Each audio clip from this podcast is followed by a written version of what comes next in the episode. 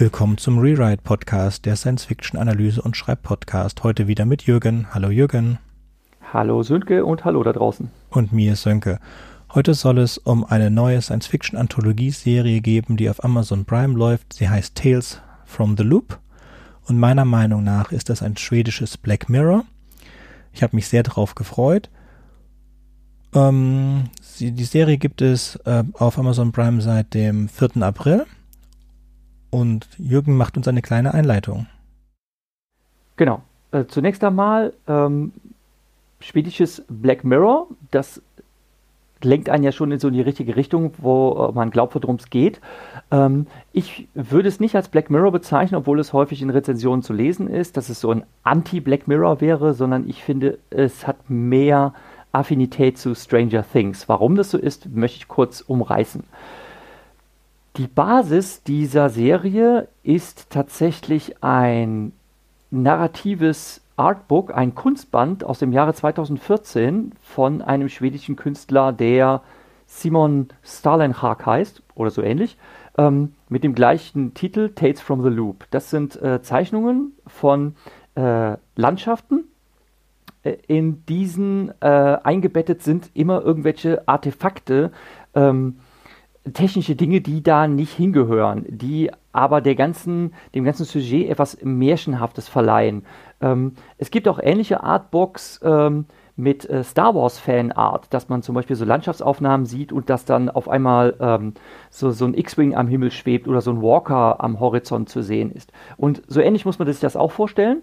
Und ähm, drei Jahre darauf, 2017, ist dann ein äh, Tabletop Roleplaying Game entstanden, was aus basierend auf diesem, wie gesagt, zuerst nur als Illustration existierenden äh, Visionen aufbaut. Und zwar geht es um eine 80er-Jahre-Welt, die ähm, ja eine alternative Vergangenheit schafft, die es so nicht gegeben hat, nämlich, äh, dass es zur damaligen Zeit schon ähm, ja, man kann sagen, Gadgets, äh, technische Errungenschaften gibt, ähm, die ähm, die Realität aufbrechen, ähnlich wie man sich das in so einer Twilight Zone-Episode vorstellt oder äh, wie so eine äh, Mystery- oder Paranormal Activities-Reihe.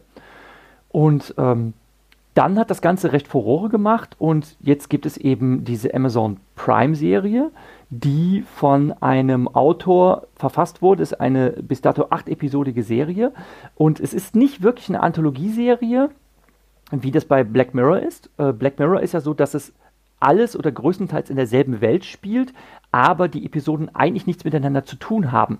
Hier ist es etwas anders. Es spielt alles in derselben Welt, in derselben Stadt, aber die, die Einzelschicksale sind alle miteinander verwoben. Zum Beispiel passieren in den ersten beiden Episoden Dinge, die dann in späteren Episoden wieder aufgegriffen werden. Ähm, dass zum Beispiel von Episode zu Episode die Hauptfiguren wechseln, um die sich die Handlung dreht, aber das sind dann zum Beispiel äh, oder Bekannte von denjenigen, die man in der vorherigen Episode schon gesehen hat.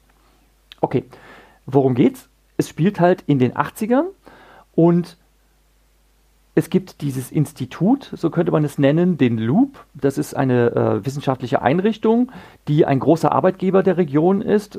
So ähnlich wie man jetzt sich vorstellen könnte, okay, es gibt ein Kernkraftwerk, was ganz viele Leute beschäftigt. Und ähm, dann ist es allerdings sehr geheimnisvoll, was in diesem Loop, einer unterirdischen Anlage, tatsächlich gemacht wird. Man merkt nur auch oberirdisch, dass das Ganze ja. Ähm, Spuren zeigt, dass nämlich Installationen oberirdisch zu sehen sind und dass Techniker an den Dingern rumschrauben und, was ein bisschen ungewöhnlich ist, überall in der Landschaft ähm, sind irgendwelche Artefakte, irgendwelche unnatürlichen Dinge, dass zum Beispiel Roboter durch den Wald laufen oder ähm, äh, große metallische Sphären in der Landschaft herumliegen und diese Dinge haben alle irgendwelche Eigenschaften. Und darum dreht es sich in dieser Episode und die Hauptakteure der Serie sind zum großen Teil Kinder und Jugendliche, weil sie bei ihren Streifzügen durch das Land mit diesen Dingen ja konfrontiert werden und damit rumexperimentieren. Okay. So kann man das kurz zusammenfassen. Können Sie noch den Namen sagen von dem Herrn, der die acht Geschichten geschrieben hat und auch die Entwicklung der Serie vorangetrieben? Äh, Nathaniel Halpern, wenn ich den Namen richtig ausspreche, ist leider nicht verlinkt. Ich weiß nicht, wer der Dude ist. Ja, es gibt über den Dude nicht viel. Er hat äh, Loop gemacht, Le Legends in 2017 und The Killing in 2011. Ich habe nicht mal ein Bild finden können. So, es gibt diese eine, diese erste Season mit acht Folgen. Es wird auch keine neunte Folge für diese erste Season geben. Theoretisch wäre es möglich, dass es eine zweite Season gibt. Ich, obwohl sie mir gefallen hat, hoffe ich schwer, dass es keine gibt, weil ich denke, es ist auserzählt. So wie ich es verstanden habe, gibt es halt diesen Bildband, auf dem dann basierend das, das Roleplaying-Game, ähm, das Tabletop-Game gemacht wurde oder Roleplaying-Game gemacht wurde. Und zu diesen einzelnen Bildern hat sich dann der Nathaniel Geschichten ausgedacht und hat sie versucht, eine Welt zu verankern, eine Geschichte um diesen Loop. Wollen wir kurz, ähm, bevor wir in die einzelnen Episoden gehen, zu den, zu den, zu den Titeln der Episoden was sagen? Oder weil ich denke, wir können, können wir, den Loop erklären in der ersten Folge. Ja, genau, genau. Die erste Folge heißt halt Loop, äh, namensgebend nach diesem, ich habe es ja Institut genannt. Man weiß halt gar nicht so genau, was das ist. Ja? Ähm, das klärt sich zum Ende der Episode, ist aber immer noch sehr, sehr geheimnisvoll, ähm, was das macht und was da ist. Und ähm, äh, es ist uns halt aufgefallen, dass die Episodentitel in der deutschen und in der englischen Fassung wieder mal voneinander abweichen, ähm, was zum Teil sehr fraglich ist. Ähm, aber naja, man muss sich nicht so sehr darüber aufregen, ähm, dass die Titel auf Deutsch unter Umständen nicht immer so sinnhaft sind. Ich reg mich nicht drüber auf. Ich finde es halt, dass wir hier sehr schöne Titel haben. Die Titel acht Episoden im Englischen sind Loop, Transpose, Stasis, Echosphere, Control, Parallel, Enemies und Home. Jeweils ein Wort, das auch komplett einfängt, was du eigentlich willst. Und im Deutschen haben wir Abweichungen davon. Vor allen Dingen in Folge 6 und 7 sind das die Namen der Hauptcharaktere. Und was, äh, aber, was ich aber auch in Ordnung finde. Dann heißt die Episode, heißt eine Episode halt Gaddis, weil es um diesen Typen Gaddis halt geht. Ne?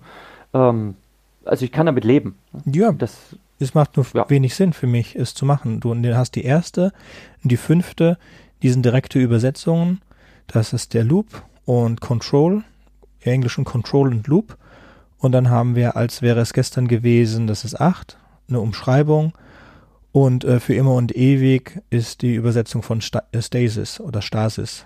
Auch, ist auch in Ordnung. Das Einzige, was mich eigentlich stört, ist, dass die ähm, vierte Episode, die heißt Echosphere, und das ist äh, sehr treffend, weil es äh, um eine Sphäre, um eine Hohlkugel geht, die ein sehr ungewöhnliches Echo erzeugt, wenn man da hineinruft. Und die deutsche Übersetzung heißt Echolot und das ist einfach Unsinn. Das, ist, das, ist, das ist die einzig dämliche Übersetzung, würde ich sagen. Aber gut. Lass uns mal über den lass uns, lass uns mal über den Opener reden. Also wie, wie ist der Auftakt dieser Serie? Okay, bevor, ähm, wollen wir die Bewertung am Ende machen oder wollen wir sie am Anfang machen? Ich würde die Serie insgesamt bewerten. Ähm, aber lass uns doch erstmal kurz über die, über die Episoden sprechen, worum es da geht, weil sie ja, wie gesagt, miteinander verwoben sind. Es ist eben nicht eine einfache, also einfach natürlich auch gewagtes Wort. Es ist nicht wirklich eine Anthologieserie, wie äh, Black Mirror es ist. Ich würde dir da widersprechen. Dass der Vergleich, die, die einzelnen, finde, der Vergleich hinkt. Nee, ich nicht. Ich überhaupt nicht. Ich finde, dass, dass, dass sie was miteinander zu tun haben, das finde ich äh, an den Hahn herbeigezogen. Konstruiert ist das richtige Wort dazu. Auch der Loop. Ähm, wir wissen nämlich nicht, also wir sind jetzt in der ersten Episode der Loop, aber wir wissen auch in der achten Episode am Ende nicht, was der Loop ist. Wir wissen nur, dass der Loop macht Dinge, die unmöglich sind, möglich. Das ist alles. Mehr wissen wir über den Loop nicht. Das wird uns verraten in äh, Folge 4.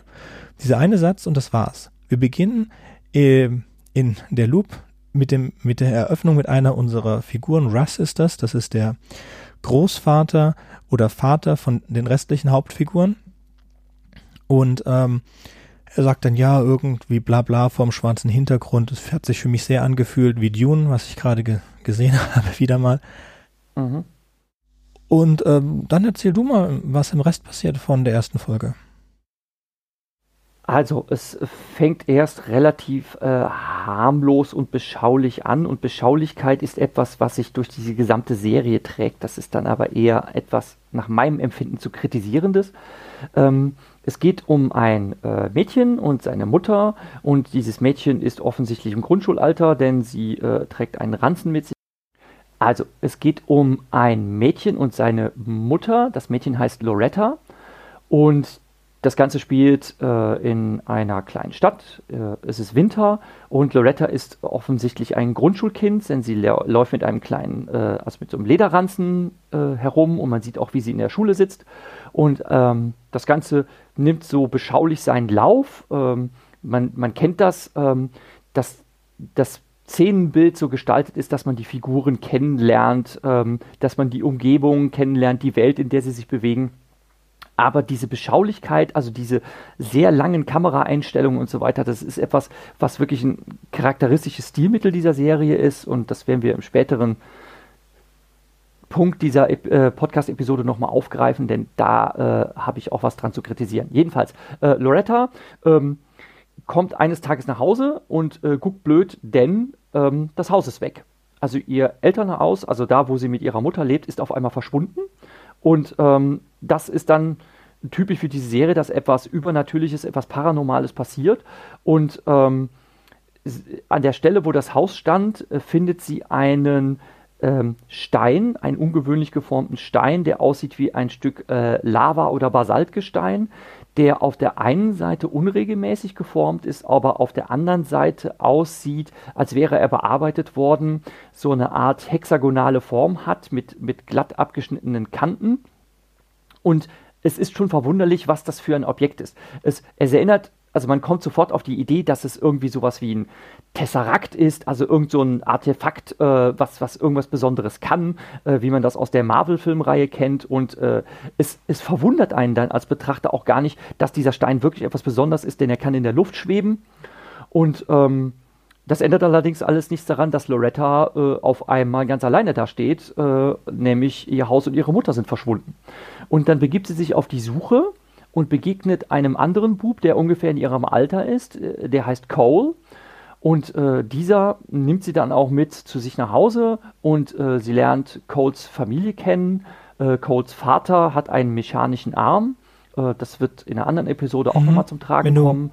Und äh, sie lernt auch die ja, anderen. Wenn du gerade die Sachen aufzählst, die in anderen Episoden wieder vorkommen, darfst du nicht vergessen, als sie ihn kennenlernt, schmeißt er gerade Steine nach einem Roboter, der im Wald steht, einen zweifüßigen, etwa ja. zweieinhalb Meter großen ja, Roboter. Ja, ist richtig, stimmt, stimmt, stimmt, stimmt, stimmt. Das habe ich auch vergessen zu erwähnen, dass Cole äh, Steine nach einem Roboter sch schmeißt. Das habe ich ja einfach, anfangs schon er erklärt, als ich diese Welt beschrieben habe. Ähm, da, da äh, liegen halt wie wild verstreut ähm, irgendwelche, äh, wie zufällig äh, vergessene, äh, also wie man zum Beispiel ein, ein abgestelltes, verrostetes Auto im Wald finden kann.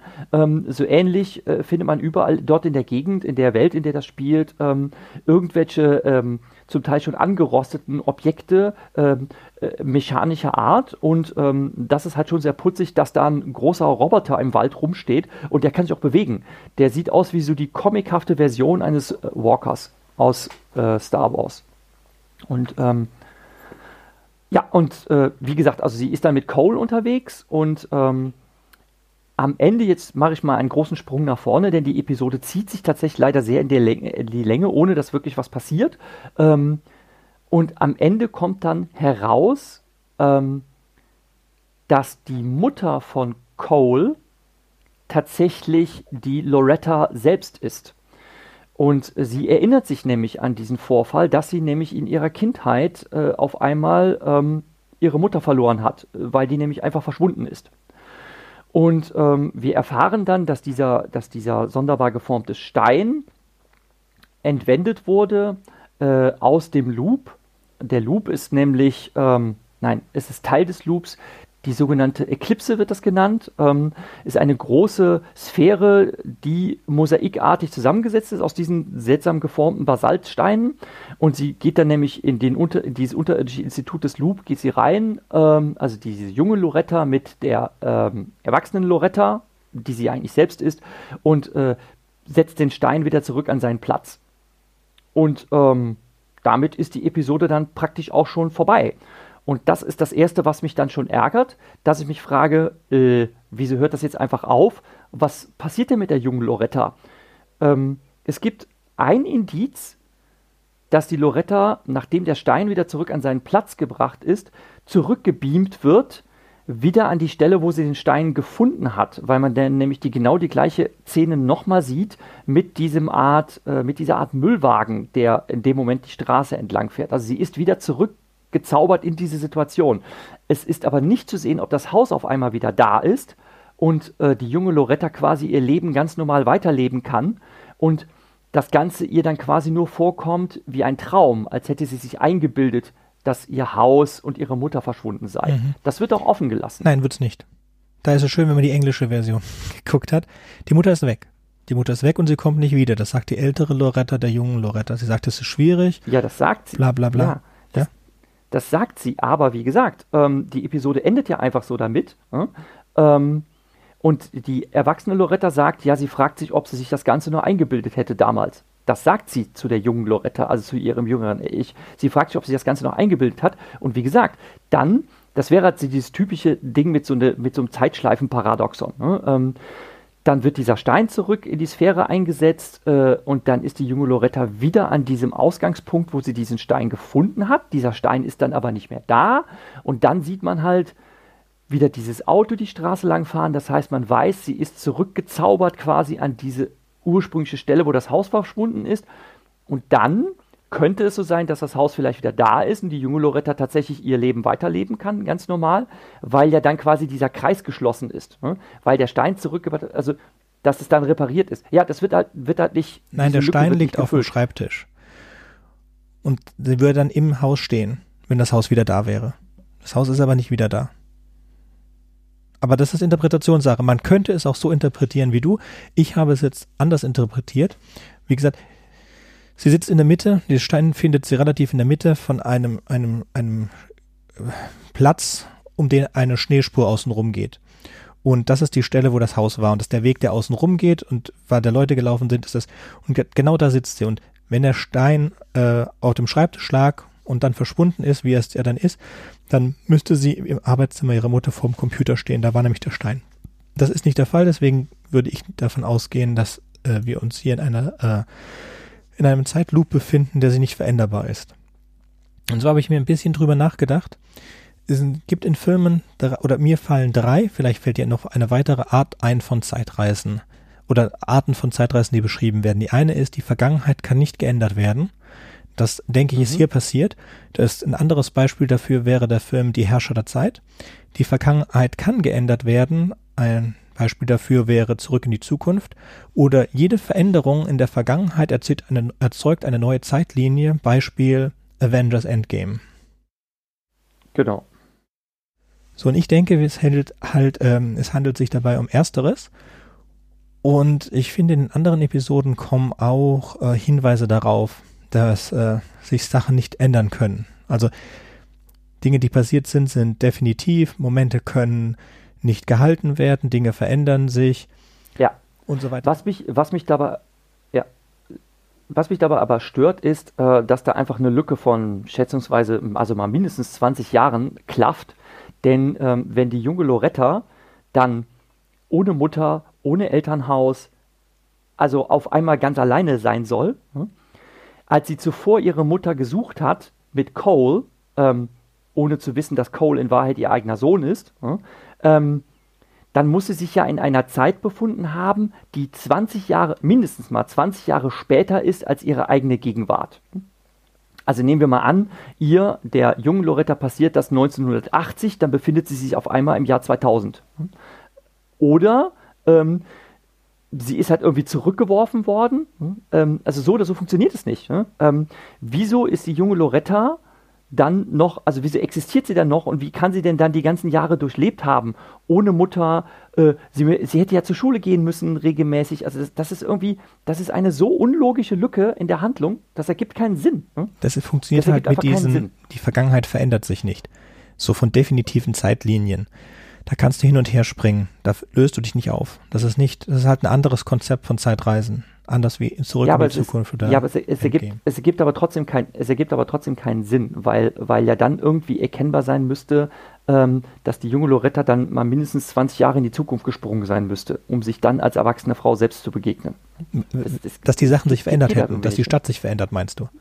Ja, also ja, irgendwas, irgendwas hätte ja anders sein müssen. Ne? Das, das kann irgendwie nicht sein. Es sind nur ne? Kleinigkeiten Ähm, anders. Bei der zweiten Zeitreise, die auch mindestens 10 bis 20 Jahre in die Zukunft geht, wo die Person auch nicht mehr zurück kann, sogar die Person ist Cole, da ändert sich auch nichts in der Stadt, außer dass eine, eine Markise nicht mehr da ist, äh, beziehungsweise ein, äh, ein Vorhang nicht mehr da ist und eine andere Person äh, in einem Barbershop arbeitet. Sonst ändert sich in der Stadt nicht. Da in der Stadt ändert sich Hm. nichts. Das kommt ganz oft vor. Da ist auch dieses Beispiel mit der Lehrerin, die nicht altert, in der letzten Episode. Hätte ja auch ah, das auffallen ist ja dann wieder was anderes. Ja, das aber, merkt er aber dann, dass da also was nicht stimmt. Ne? ja, aber es ändert sich Das an der er Stadt nicht. Die lesen auch das Buch über Generationen und so weiter. Diese statisch, diese Statischkeit der, der, der, der, der, der, das kommt von den Bildern. Also dieses Ganze ist halt ex, du siehst einen Zusammenhang in all diesen Geschichten, den ich nicht sehe. Ich sehe wirklich Einzelaufnahmen von den Bildern, die sehr stark sind, in die dann der Autor sehr viel hat reinfließen lassen. Hm. So, ich denke damit, ähm, wir sind schon 20 Minuten drin. Ich denke, damit sind wir auch gut zur ersten Episode. Ich würde gerne die Episoden einzeln bewerten, ähm, Okay. weil ich denke, wir sind uns bei vielen relativ einig und bei anderen total uneins. Also du hast gesagt, Gut. ich habe gesagt, ich, ich würde hier Schulnoten 3 und ich glaube, das ist auch deine Note. Ja, aber mehr als eine 3 ist das nicht wert. Ja, ist in Ordnung, die, ich habe ja. die Auftakt-Episode. Ja. Genau, drei. So, dann versuche ich mich mal an der Zusammenfassung der zwei und du machst dann weiter mit drei und so weiter. Mhm. So. Loretta hat zwei Söhne. Einen jungen Sohn im Grundschulalter Cole und einen älteren Ende Highschool-Alter Danny. Nein, gar nicht wahr. Jakob. Und der hat einen besten Freund, Danny.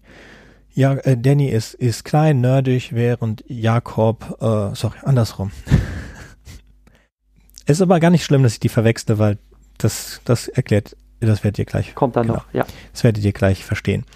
So, Jakob ist der, der kleinere Nerd, während äh, Danny ein, ein großer, normalen Film wäre ein Footballspieler. Ich weiß jetzt nicht, ob er das hier ist oder ich habe es vergessen, es ist nicht wichtig. Er ist halt von einem relativ armen Hintergrund und nicht so gut in der Schule, während Jakob in der Schule sehr gut ist. Und Jakob, dadurch, dass sein Großvater Russell ist, bekommt auf jeden Fall einen Job im Loop und Danny soll eigentlich so Steine hauen. Und ähm, Danny würde sehr gerne im Loop anfangen. So sind halt Freunde. Jakob bewundert Danny für seine Größe, für seinen Schlag bei Frauen und diesen Sachen. Und Danny andersrum bewundert Jakob für seine Noten und für die Möglichkeit, im Loop zu arbeiten. Und sie finden im Wald eine Kugel mit einer Öffnung. Und da steigen sie aus irgendwelchen Gründen, steigt da Jakob rein. Und dann blendet es nach zu schwarz. Und dann haben die den Körper getauscht. Eine ganz einfache Körpertauschgeschichte. Und das erste, was sie machen, ist, sie gehen nochmal in die Kugel rein und der Körpertausch ging zurück. Ja. Und das finde ich einen netten. Also ich, müsst, ich möchte so eins erklären. Also es ist so, dass als Mutprobe einer von den beiden reinklettern soll in die Sphäre und dann, zack, liegt der andere bewusstlos draußen und dann stellen sie fest, sie haben die Körper getauscht. Dann machen sie das nochmal, also es geht wieder einer rein, um zu gucken, ob sie das rückgängig machen können und das funktioniert auch hm, auf einer, genau dem gleichen Prinzip, nämlich immer einer geht in die Sphäre und der andere, der draußen ist, zack, fällt dann um, ist bewusstlos und dann haben sie das Bewusstsein getauscht. hm, Also, oder die Körper, je nachdem, wie man das jetzt deuten will. hm. Ähm, so funktioniert das. Sie gehen nicht gemeinsam in diese Sphäre rein, sondern einer geht rein, der andere bleibt draußen. Okay, das ist jetzt nicht wichtig, aber ja, so ist das. Doch, das ist wichtig. Das, das ist wichtig, dass ich das so, so kleinigkeitskrämerig sage. Okay, wegen der Roboter-Sache meinst du? Ist egal. Genau. Ja, könnte man noch drüber weggehen. Ähm, Nein. Nein, kann man könnt, nicht. könnte man doch, So. weil es, es würde keinen Unterschied machen. Hätte, hätte man auch anders drehen können, aber ist egal, ist wurscht. Nein. Nein. Wenn du mich eben belehren konntest bei Episode 1, dann kann ich dich jetzt auch belehren, warum das wichtig ist. Okay, Wir können darüber diskutieren, wenn wir Zeit hätten, weil es würde keinen Unterschied machen. Wenn er nämlich alleine reingeht, wenn der andere nicht da ist, ist es wurscht, ob der andere draußen steht oder nicht mit ihm drin ist. Er ist einfach nicht da und deswegen läuft schief. Dazu kommen wir später. Nein. Egal, wir bleiben jetzt. Nein, Jürgen hat es erklärt, wie es ist. ja, So, sie wollen für einen Tag tauschen. Und äh, Danny gefällt es als Jakob viel besser, als es Jakob als äh, Danny gefällt. Aber Jakob hat natürlich auch seine positiven Sachen. Er küsst ein Mädchen. Und, ähm, und, und, und Danny fühlt sich wohl in der Familie und äh, sieht halt seine Möglichkeiten im Loop zu arbeiten. Und das wird dann auch klar. Am Anfang denkt man, Jakob hat viel mehr von dieser Freundschaft mit Danny als Danny von der Freundschaft mit Jakob. Aber in Wirklichkeit ist es andersrum so dass Danny will nicht mehr zurücktauschen.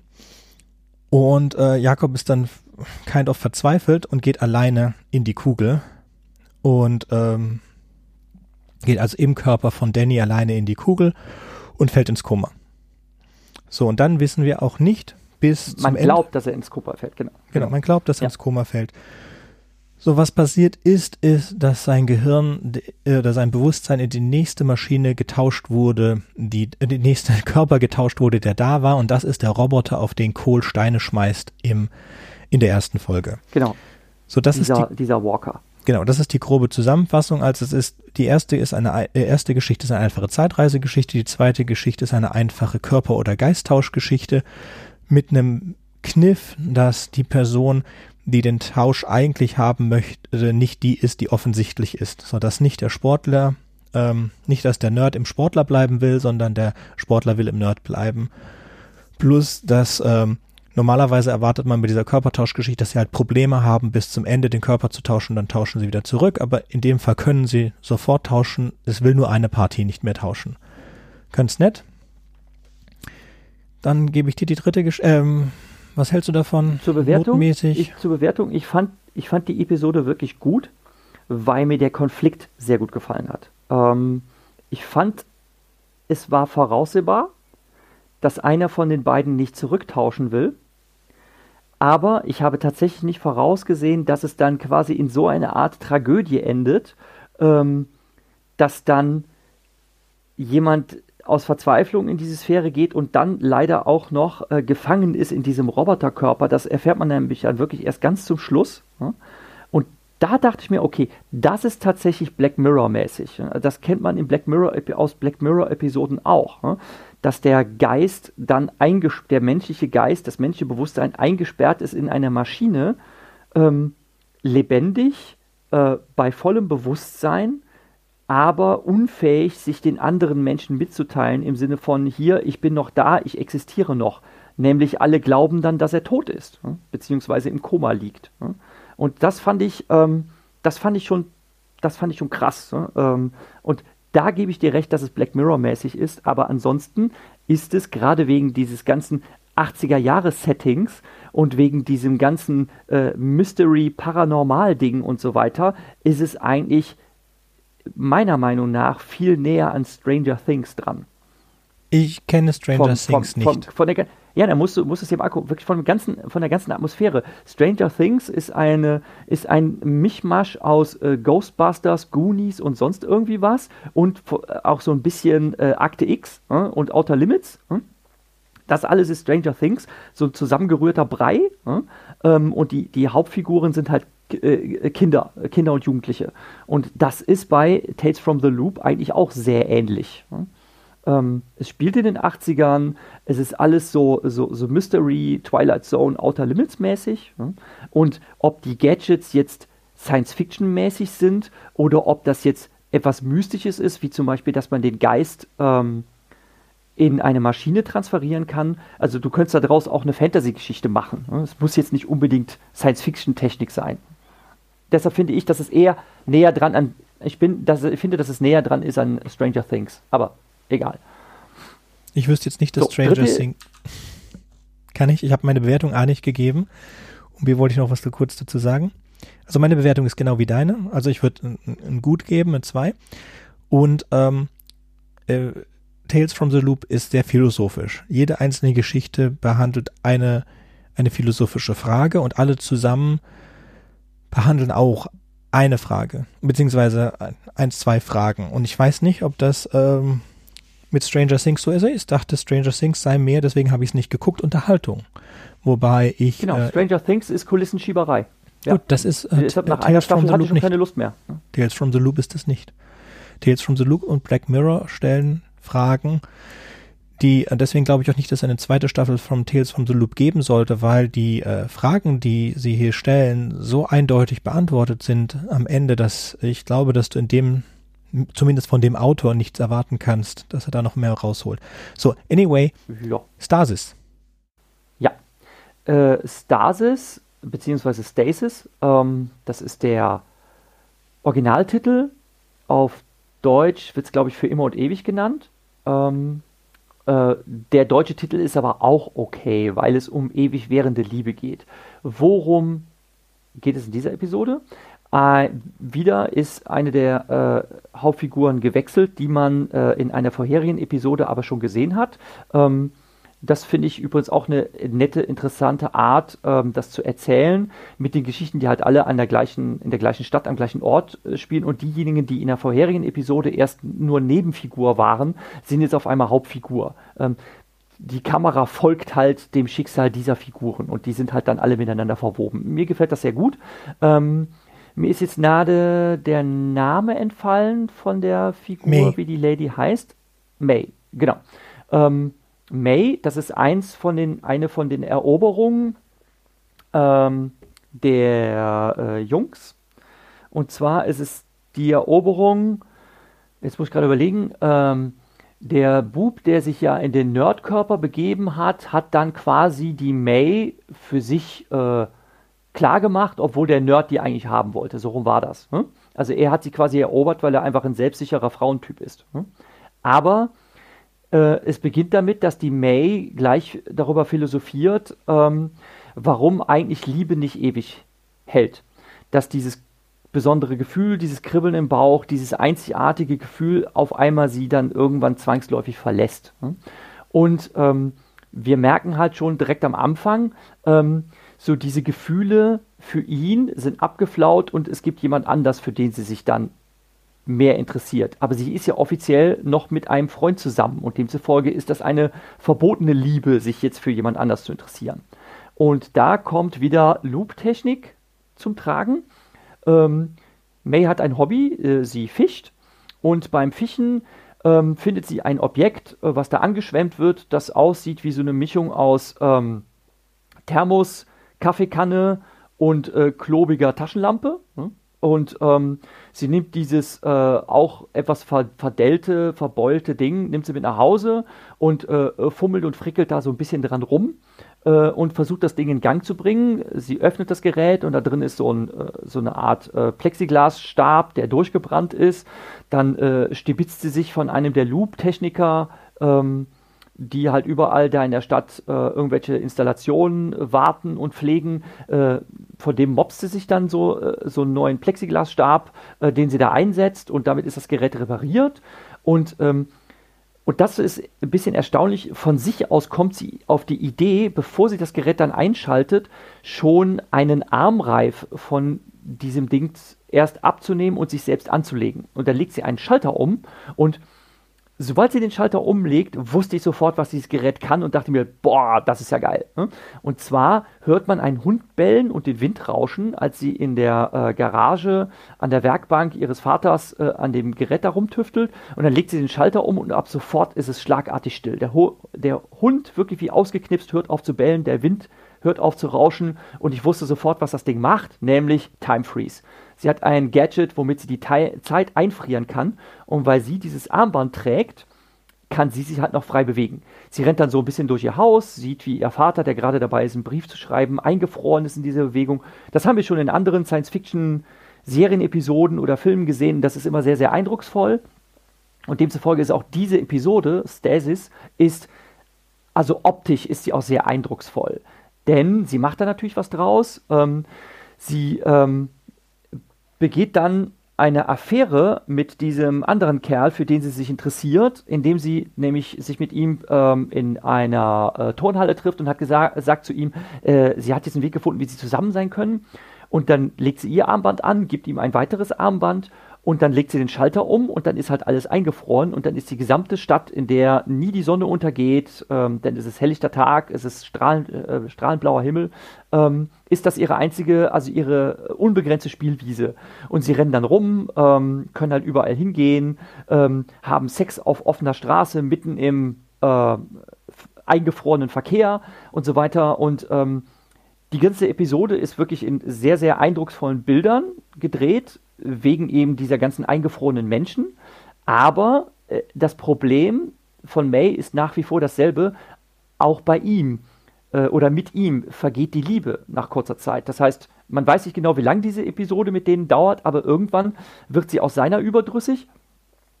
Dann stellt sich äh, heraus, das Gerät ist irgendwie kaputt ähm, und äh, es ist wieder innen durchgebrannt und sie müssen erst ein Ersatzteil besorgen. Und da wird er auch panisch, weil er erst denkt, er sitzt da mit ihr hier fest äh, zwischen der Zeit. Ne? Auf jeden Fall kommt es dann zu Spannungen. Ähm, es ist aber die einzige Episode, die jetzt nicht insofern tragisch endet, sondern sie kriegt das Gerät am Ende wieder repariert, die Zeit läuft wieder weiter und sie hat quasi mit ihm wieder Schluss gemacht, bevor überhaupt irgendwer irgendwie was merken konnte. Er liebt sie zwar immer noch, aber sie will halt nichts von ihm wissen, weil May einfach, das lehrt einen diese Episode, ähm, dauerhaft liebesunfähig ist. Einfach. Also sie wird niemals mit irgendwem dauerhaft glücklich äh, werden, weil sie dazu nicht fähig ist. Das ist zumindest so, wie ich die Episode verstanden habe. Schön. Schön, dass du meine ganzen Punkte nicht hast. Dann kann ich sie selber erzählen. Also einmal hat mich dieses, einmal hat mich dieses, ähm, dieses Gadget sehr interessiert an, äh, äh, erinnert an dieses eine Buch, das du mir empfohlen hast, wo Zeug aus dem Portal rausfällt. Ja, ja. ja. Ich glaube, dieses eine Gadget wenn die das genauso machen würden, dass da alle die Gadgets so ähnlich aussehen wie das, könnten die das richtig gut machen. Dieses eine, diese Buchserie umsetzen halt mit diesen Gadgets. Weil ich mir genauso das Zeug vorgestellt habe, dass das so irgendwie, du verstehst schon irgendwie, wie das funktionieren soll, aber halt, ähm, keine Ahnung. Also ich wusste schon, als sie diesen, diesen, ähm, diesen Armreif abgemacht hat, dass es ein Zeitstopper ist. Weil das war, das war für mich irgendwie klar, das kann nur ein Zeitstopper sein. Auch da wieder ein sehr bekanntes Trope mit äh, aber ein paar neuen Ideen, auch ein paar alten Ideen. Ähm, eine Sache, die ich, äh, die ich gesehen habe, also ihre Mutter ist ihrem Vater nicht treu. Von ihrem Vater, sie hat eine bessere Beziehung mit ihrem Vater, von ihrem Vater hat sie das Angeln und ihr Vater sagt auch etwas sehr Intelligentes am Ende. Äh, es ist das Besondere an schönen Mo Momenten, dass sie vergänglich sind.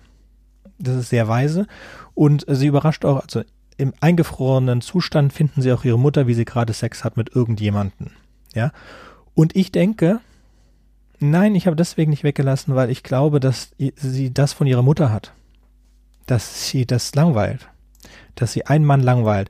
Und ich, dass sie nicht unbedingt nicht fähig ist zur Liebe, aber dass ihr ganzes Leben lang von kurzer Beziehung in kurze Beziehung ähm, wandelt und dass der, ihr Vater halt jemand ist, der ihre Mutter aushält. Also in, in mehreren, nicht in dem finanziell aushalten, sondern einfach ihre Untreue aushält und so weiter. Das Ganze kommt in einer anderen Polung, aber es ist eigentlich in einer ähnlichen Konstellation kommt es in Folge 6 Geddes oder parallel nochmal vor. Mhm. Und da ist mhm. das Schöne, dass May am Anfang dieser Episode vorkommt und eine Maschine repariert, damit Geddes eine ähnliche Erfahrung machen kann, wie sie gemacht hat in ihrer Episode. Also ich habe dir eine mhm. 1 gegeben und nach meinen Notizen hast du dir auch eine 1 gegeben. Damit hätten wir 1, 3, 2, 2 und 3, 1. Und danach wird's durcheinander. so. Ja. Äh, Episode 4 ist dann meine. Die heißt äh, Echosphere und ich verstehe auch nicht, wie man das in Echolot übersetzen konnte. Russ der Mann, der nicht vorgekommen ist, außer ein paar Seitengesprächen, dass man ihn nicht mal gesehen hat, außer äh, aus Episode 1 hat er die ersten 30 Sekunden gehabt, dann kam er als Nebenfigur ein paar Mal vor. Er ist todkrank und er stirbt. Und bevor er stirbt, verbringt er Zeit mit Cole. Es ist so, dass er wohl keine besonders gute Beziehung zu seinem Sohn hat, der Georg mit dem einen Arm. Ähm, seine äh, Schwiegertochter Loretta soll seinen Job übernehmen, aber auch sonst hat er mit ihr keine besondere Beziehung. Und er hat auch keine besonders gute Beziehung mit seiner Frau. Das kommt an verschiedenen anderen äh, mhm. Episoden vor, aber ich habe es nicht ganz kapiert. Eine gute Beziehung scheinbar hat er mit Cole und nur mit Cole. So und Cole. Also mit seinem Enkel, mit seinem Enkel, um das einzuordnen. Cole ist sein Enkel. Mit seinem jüngeren Enkel. Und Cole ja. bringt er dann raus zu einer großen äh, Sphäre mit vielen Löchern. Und das ist eines der Bilder. Das ist eines der Bilder von diesem Originalbildband mit dieser Sphäre, wo man diese Leute dann sieht. Genau. Und das ist, also diese Sphäre heißt, es ist halt wirklich so eine hausgroße, rostige Stahlkugel, die halt irgendwie so durchlöchert ist. Genau. Und da kann man halt rantreten und den Kopf reinstecken. Gut. Sozusagen. Und Kohl dreht rein und soll Hallo sagen. Und dann sagt er Hallo. Und für jedes Echo, das er, jedes Echo kommt äh, zehn Jahre oder so aus der Zukunft. Das heißt, wenn du die Echos zählst, 10, 20 Jahre, genau. Wenn du die Echos zählst, die du bekommst, dann weißt du, wie alt du wirst. Und dann sagt er, uh, das ist ja interessant. Und der Opa soll dann auch echt nach seinem Echo fragen und der Opa kriegt kein einziges Echo zurück. Und dann wird halt, ähm, ja, dann wird der Familie mitgeteilt, dass er sterben wird. Und am Ende ist er auch tot. Damit habe ich das jetzt komplett zusammengekürzt. Wir haben mehrere verschiedene Anzeichen, dass es darum geht, dass Cole die Endlichkeit von Dingen verstehen soll. Also er, er fängt Glühwürmchen, vergisst aber Löcher reinzumachen und als er morgens aufwacht, wurden die Glühwürmchen durch äh, Münzen ersetzt und der Großvater schmeißt mhm. die, die toten Glühwürmchen weg. Ähm, der Großvater zeigt auf eine Stelle im Regal und sagt zu seiner Frau, da müssen wir irgendwas hinstellen. Das finde ich super. Und die Frau stellt dann seine Urne da später rein. Ähm, wohin gehst also Kohl und sein Großvater sitzen zusammen und reden. Wohin gehst du, wenn du stirbst? fragt Kohl. Und der Großvater antwortet, in eine Urne. ja. Das fand ich sehr gut. So, es ist sehr, es ist, äh, Russ ist sehr atheistisch. Aber, also, ja, aber du hattest, du hattest, genau, er ist sehr atheistisch, also du hast jetzt noch etwas verkürzt, äh, denn Cole diskutiert natürlich mit ihm darüber, äh, ob es ein Leben nach dem Tod gibt und er äh, negiert das aber auch sehr abgeklärt und sagt, äh, ja, aber wie soll, ich das, wie soll das aussehen? Äh, mein Körper wird ja dann nicht mehr existieren. Ja, der kriegst du einen neuen Körper. Ja, und wie soll der, aussehen? So wie jetzt? Den will ich nicht. Ich will keinen alten und kranken Körper. Ne? Und Cole läuft halt ständig damit auf, so im Sinne von, er kann ihm nichts entgegensetzen und ähm, äh, sein Großvater ist halt wirklich sehr fatalistisch drauf, aber ähm, verblüffend abgeklärt. Also ähm, er, er, ruht erstaunlich in sich selbst. Ne? Bitte? Ist doch schon ewig gewusst. Der wusste doch von der Sphäre. Das glaubst du nicht, dass das das erste Mal ist, dass er da Hallo reingesagt hat? Der hatte 40 Jahre Zeit mindestens, um sich darauf vorzubereiten. So, ich würde, wir haben wirklich noch, wir sind schon bei 40 Minuten und äh, wir haben noch einen Haufen Sachen. Und da ist auch nicht mehr drin. Es geht um die, äh, um zwei verschiedene Sichten. Die Sicht von Cole auf den Tod und die Sicht vom Russ auf den Tod. Und es, äh, wie in allem, in allen Episoden geht es um die Vergänglichkeit von Zeit, die Vergänglichkeit von Momenten und die, dass man Dinge nicht ändern kann, die passiert sind. Hm, man könnte sagen, sogar eine Art von Schicksalsergebenheit, aber die könnte man dann im Ganzen später besprechen was ich sagen wollte, was ich eigentlich schon in anderen Folgen vorher sagen wollte, wenn man Teil dieser Familie ist, Loretta, Georg, äh, Jakob, Cole, Russ, jeder von denen Sowas sollte, sowas sollte, solltest du ähm, auch im Internetradio nicht sagen. Doch, wir sind explizit.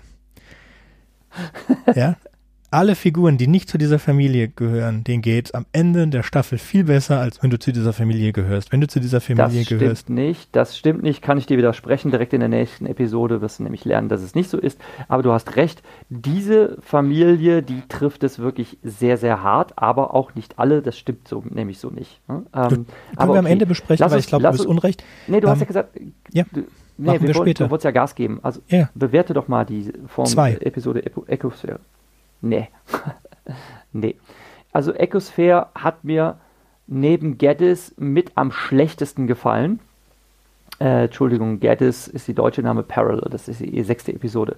Ecosphere hat mir deshalb nicht gefallen, weil ähm, es in den drei vorhergehenden Episoden irgendein cooles, vielleicht auch gefährliches Gadget gab, was ähm, dieser, dieser fast schon beschaulichen Alltagswelt, die halt in den 80er Jahren angesiedelt ist, so ein äh, geheimes Mysterium hinzufügt und irgendwie ähm, ja äh, auch so einen gewissen Thrill erzeugt. Ne? So ein Was wäre wenn, äh, was wäre, wenn man seinen Körper tauschen könnte, was wäre, wenn man die Zeit einfrieren könnte oder sonst was. Ne? Ähm, das ist alles spannend. Aber das mit dieser, mit dieser Sphäre, ich fand das unglaublich blöd, dass es eigentlich nur eine sehr in die Länge gezogene, sehr deprimierende Geschichte war, ähm, wie ein Enkel damit klarkommen muss, dass sein Großvater stirbt und er kann halt nichts dagegen machen.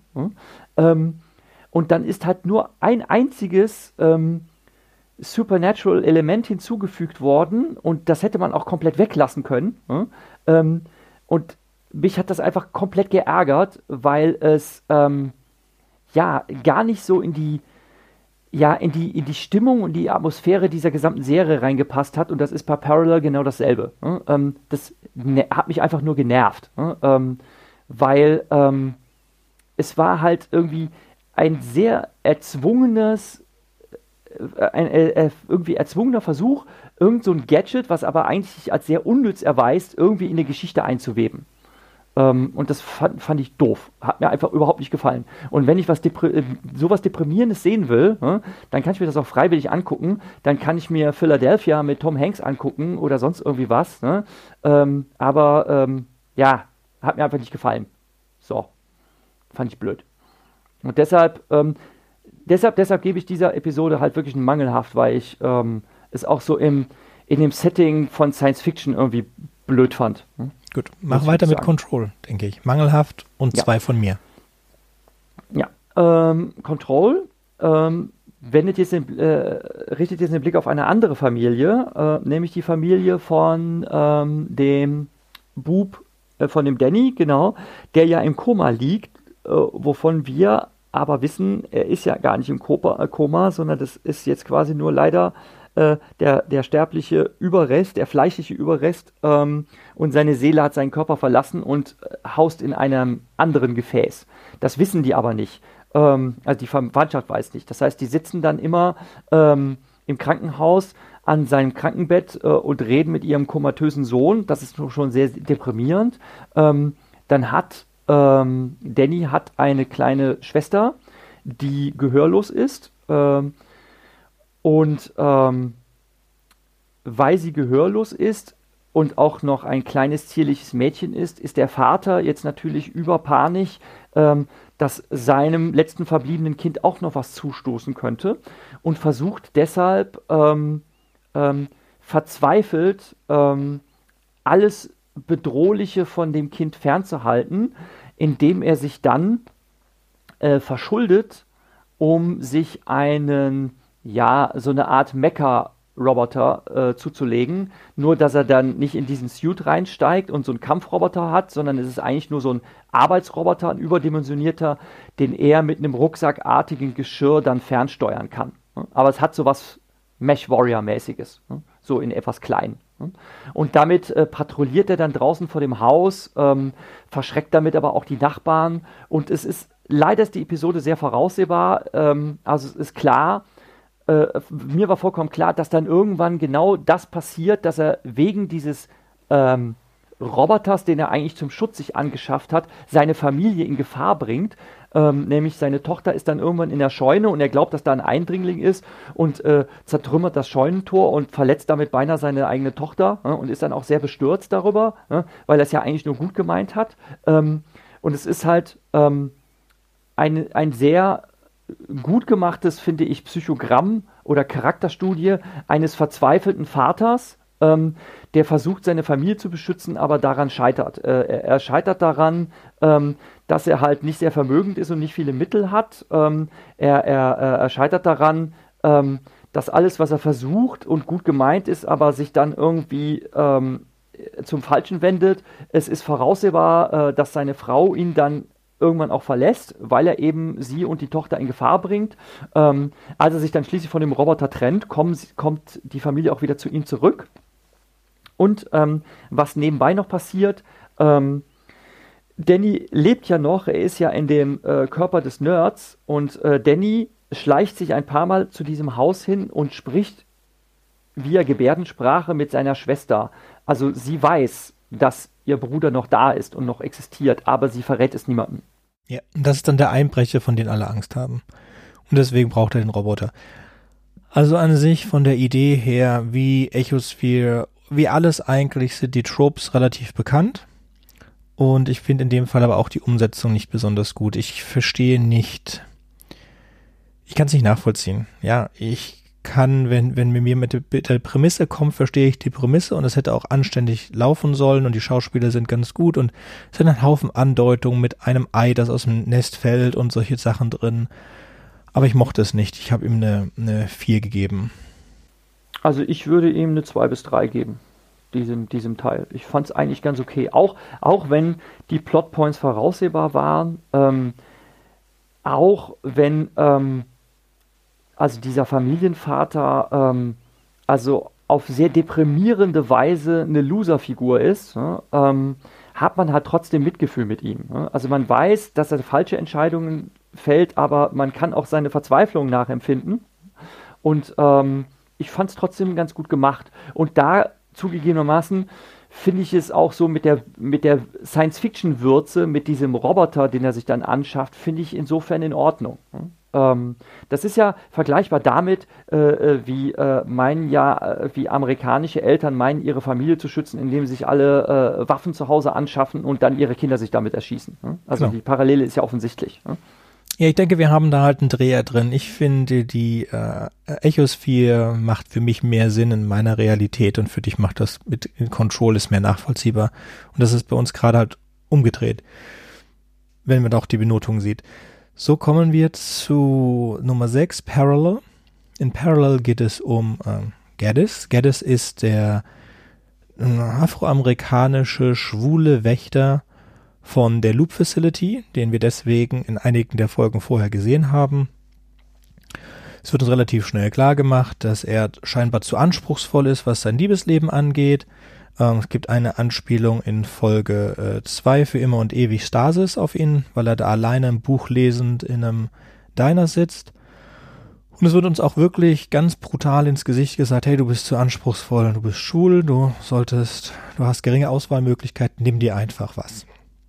Aber unser Geddes ist verliebt in ein Bild. Geddes hat einen schwebenden Traktor gefunden, dem offensichtlich niemanden gehört, der auch ohne Batterie schweben kann und da war ein Bild drin von einem Typen, der an einem Klavier Musik gespielt hat. Und das äh, sieht wohl sehr sexy aus und er hat sich traumverliebt in diesen Mann. Ehrlich gesagt, wenn ich es jetzt erzähle, finde ich die Geschichte viel bescheuerter, als ich sie später bewertet habe. So. Ich finde die Geschichte ganz furchtbar. Gut. Ganz furchtbar. Gut, ich nicht. Ja. So, wir haben ein kurzes äh, Wiedersehen mit May. May repariert den äh, Traktor und auch schon davor hat er gesehen oder glaubt gesehen zu haben ein Loch ins Nichts im Feld. In dem Augenblick, in dem er den Traktor aktiviert, wird er in eine andere Realität katapultiert, in dem gibt es einen anderen Geddes. Dieser andere Geddes, dem gehört die Farm, der arbeitet nicht als äh, Torwächter beim Loop, weil das Loop-Projekt eingestellt ist und der hat einen festen Freund und dieser feste Freund ist Alex und das ist der Mann von dem Bild. Soweit die Geschichte und jetzt geht es darum, in der letzten halben Stunde von dieser 50-minütigen Episode diese Dreiecksbeziehung zwischen Geddes, Geddes und Alex. Und ich finde das sehr schön. Wir haben diese wieder einen, einen bekannten Trop, dass es zwei Versionen von dir gibt. Und diese beiden Versionen, und das ist auch von Anfang an klar, ähm, der Geddes aus unserer Welt, in der es den Loop noch immer gibt, also nenne ich ihn Geddes 1 und Geddes 2 aus der parallelen Welt, der den Alex schon hat, der Geddes 1 will auch mit dem Alex ins Bett gehen. Und genau das passiert auch. Und ähm, dann gesteht er halt Alex seine große Liebe. Und er geht natürlich sofort zu seinem äh, Geddes 2 und Geddes 2 konfrontiert Geddes 1. Und dann wäre jetzt in jeder normalen Geschichte wäre, wäre große Prügelei angesagt. Und in dem Fall ist es nicht so, sondern die beiden haben ein sehr interessant, sehr gutes und verständliches Gespräch und so würde ich mir das auch gerne vorstellen, in dem ähm, Geddes zweite sagt, ich hätte eigentlich nicht von dir erwartet, dass du das tun würdest. Dass du versuchst, mir meinen Freund auszuspannen. Aber ich liebe ihn doch. Ja, klar, ich liebe ihn auch. Wir, wir sind da ziemlich gleich. Das weißt du doch. Ja, wir lieben ihn beide. Das ist verständlich. Aber er ist meiner. Du musst es nicht versuchen, mir auszuspannen. Und dann geht er so in sich und sagt, ja, aber vielleicht hätte ich es auch gemacht. Und er möchte ihn gerne da behalten, versucht ihm aber zu erklären, dass Alex eigentlich, und jetzt kommt wieder ein Wort, das nicht jugendfrei ist, eine Schlampe ist, weil der schläft schon mal gerne mit irgendwem Neues rum und er bleibt aber bei, ähm, bei Geddes, weil er Geddes wirklich liebt. So, und jetzt haben wir hier die Parallele und zwar ist das die Parallele zu zwei. Geddes und May. May verliebt sich in alle, das ist mehr Alex Part, während Geddes sich in niemanden verliebt und immer nach dieser Perfektion sucht. Wobei sich Madis, äh May, sorry, an alle ranschmeißt und dann enttäuscht ist, dass es nichts ist, was auch daran liegt, dass sie sich nicht mit ihrem Partner entwickelt, will sich Geddes gar nicht entwickeln, bis er den perfekten Partner getroffen hat. Und in diesem Gespräch von Geddes 1 und Geddes 2 wird das Geddes 1 bewusst. Und bevor Geddes 1 in diese Parallelwelt gezogen wurde, hat er ziemlich brutal in der Bar einen Typen abblitzen lassen. Nick, glaube ich. Könnte mich aber irren, was den Namen angeht. So, und Geddes 1 geht jetzt in eine Bar und dann trifft er Nick.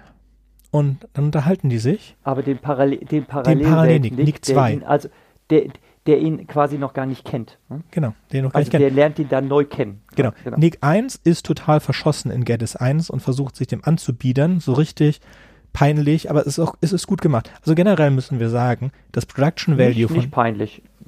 Trotzdem. Peinlich, peinlich nicht. Ne? Nein, ja. Entschuldigung. Ja. Das Production Value, weil wir bis jetzt noch nicht gesagt haben, das Production Value von Tales of the Loop ist sehr gut. Schauspielerisch ist es sehr gut. Die deutsche Synchro ist grauenhaft. Also ich habe kurz reingehört, sorry, tut mir leid.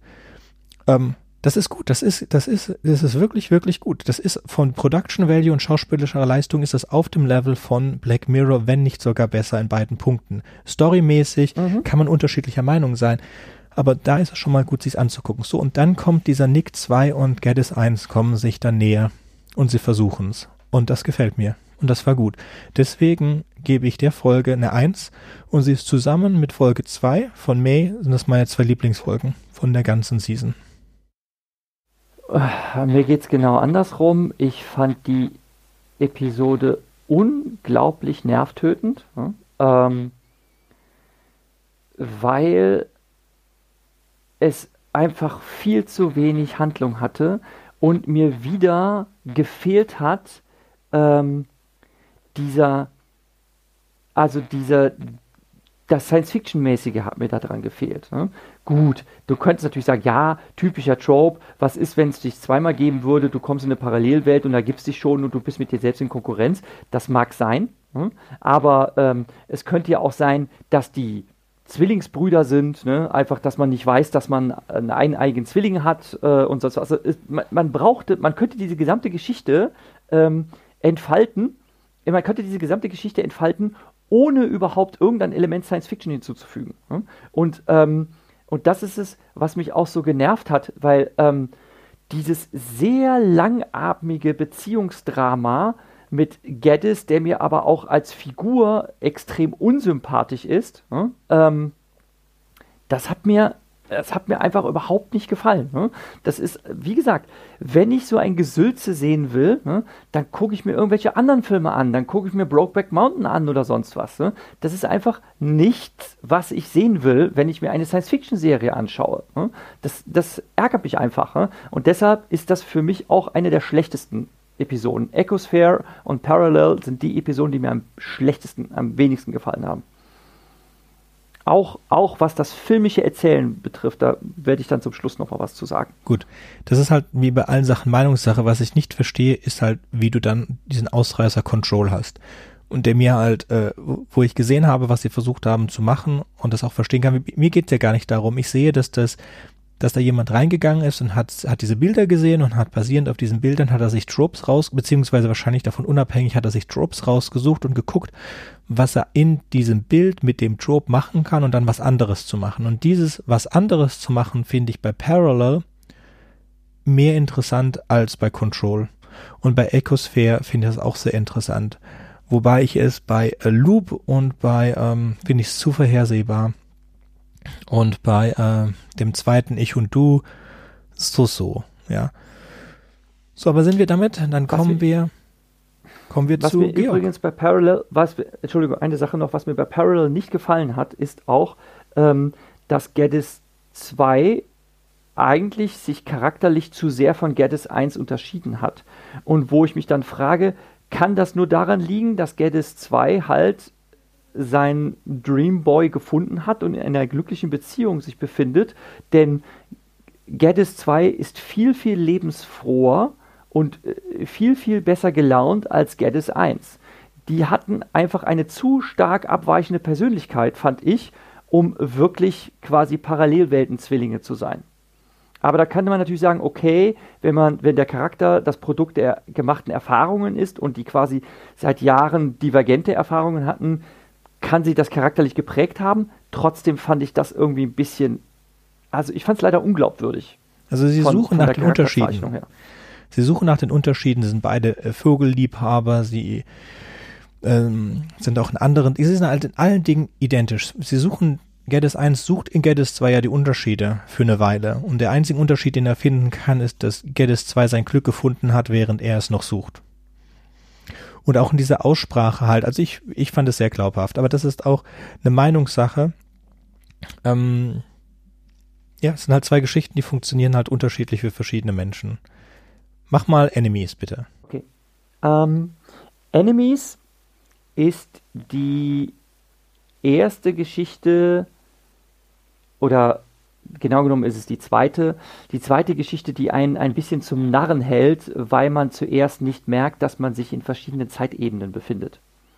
Wir sehen am Anfang, äh, sehen wir so drei Jungs, auch so im äh, Highschool-Alter, ähm, die nicht besonders fein miteinander umgehen, sich gegenseitig Streiche spielen äh, und man merkt auch, dass einer von den dreien, der dunkelhaarige, ähm, eher so derjenige ist, der von den anderen beiden öfter mal gefoppt wird.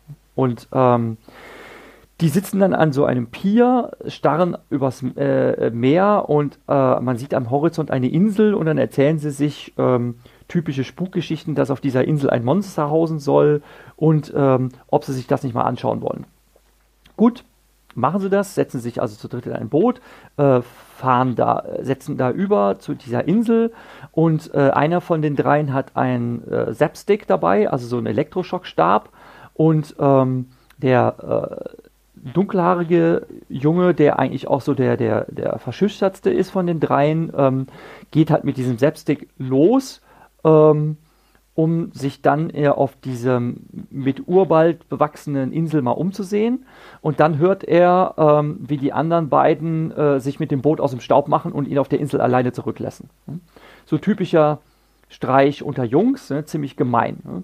Und ähm, dann fängt es dann noch an zu regnen und der äh, ist dann halt allein auf dieser Insel und dann dummerweise äh, geschieht auch noch ein Unfall.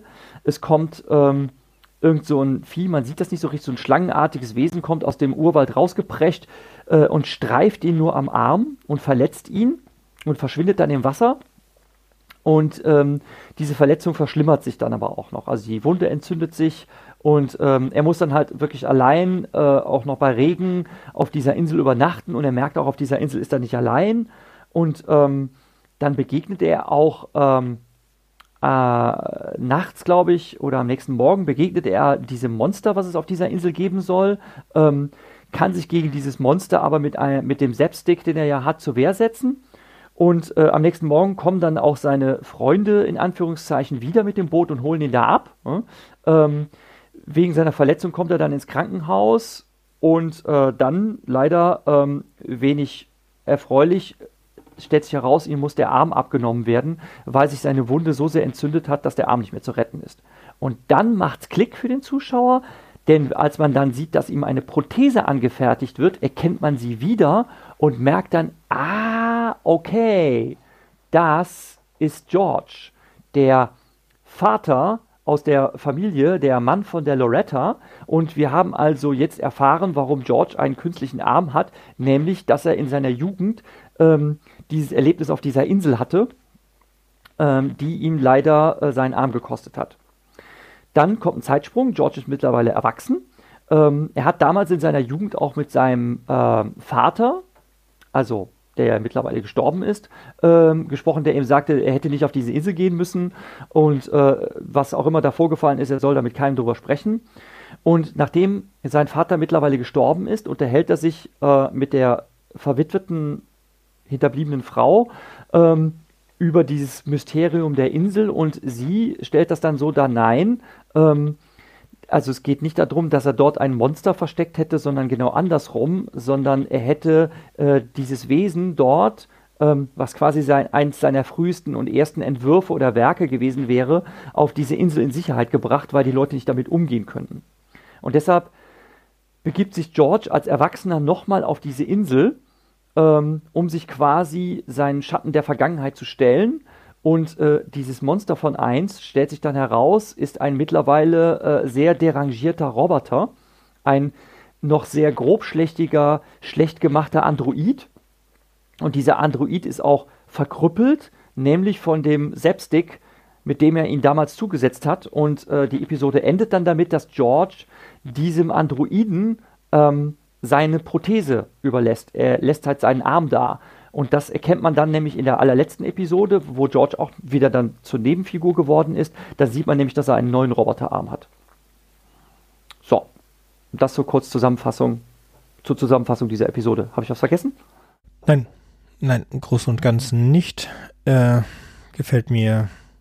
War okay. War eine 2, würde ich sagen. Gibt es nicht mehr zu sagen. Ist genau. relativ geradlinig. Ich fand die Geschichte, ich, ich, fand die Geschichte auch in Ordnung, war geradlinig erzählt. Es war klar, dass dieses Monster in Wahrheit kein Monster ist, ne, sondern ähm, dass der äh, quasi da nur ein Opfer seiner eigenen Angst war. Ähm, ich fand, es hat so ein bisschen was von ähm, Herr der Fliegen, Crossover mit Enemy Mine gehabt. Äh, fand ich ganz gut. Hat mir, also hat mir ganz gut gefallen. Gut, kommen wir zur letzten, die aus einem unerfindlichen Grund Home betitelt ist im Englischen und als wäre es gestern gewesen im Deutschen kapiere ich beide Tatsächlich Titel. Tatsächlich sogar etwas treffender ist. Ne, die, als wäre es gestern gewesen, ist sogar ein treffender Titel. Da ist Treffer nicht so, nicht weil so dieses vorkommt. als wäre es gestern gewesen ist ein Satz, der mehrmals vorkommt. Korrekt. So, um was geht es? Ähm, Jakob der eigentlich Danny ist, ist ausgezogen, arbeitet im Loop, alles ist gut für ihn und Cole vermisst seinen Bruder, Großvater ist ja gestorben, hat nicht besonders viele äh, Personen, die haben die ganze Zeit auch in einem Zimmer gewohnt, also besucht Cole ähm, Jakob und fragt und, und merkt aber, dass Jakob nichts so mit ihm zu tun haben will. Und Jakob gesteht ihm dann, dass er eigentlich Danny ist und dass er das auch nicht mehr lange aufrechterhalten kann, diese Lüge, und äh, erklärt ihm, dass sein Bruder in diesem Roboter ist. Demnach geht Cole in den Wald, sucht seinen Bruder, findet den Roboter.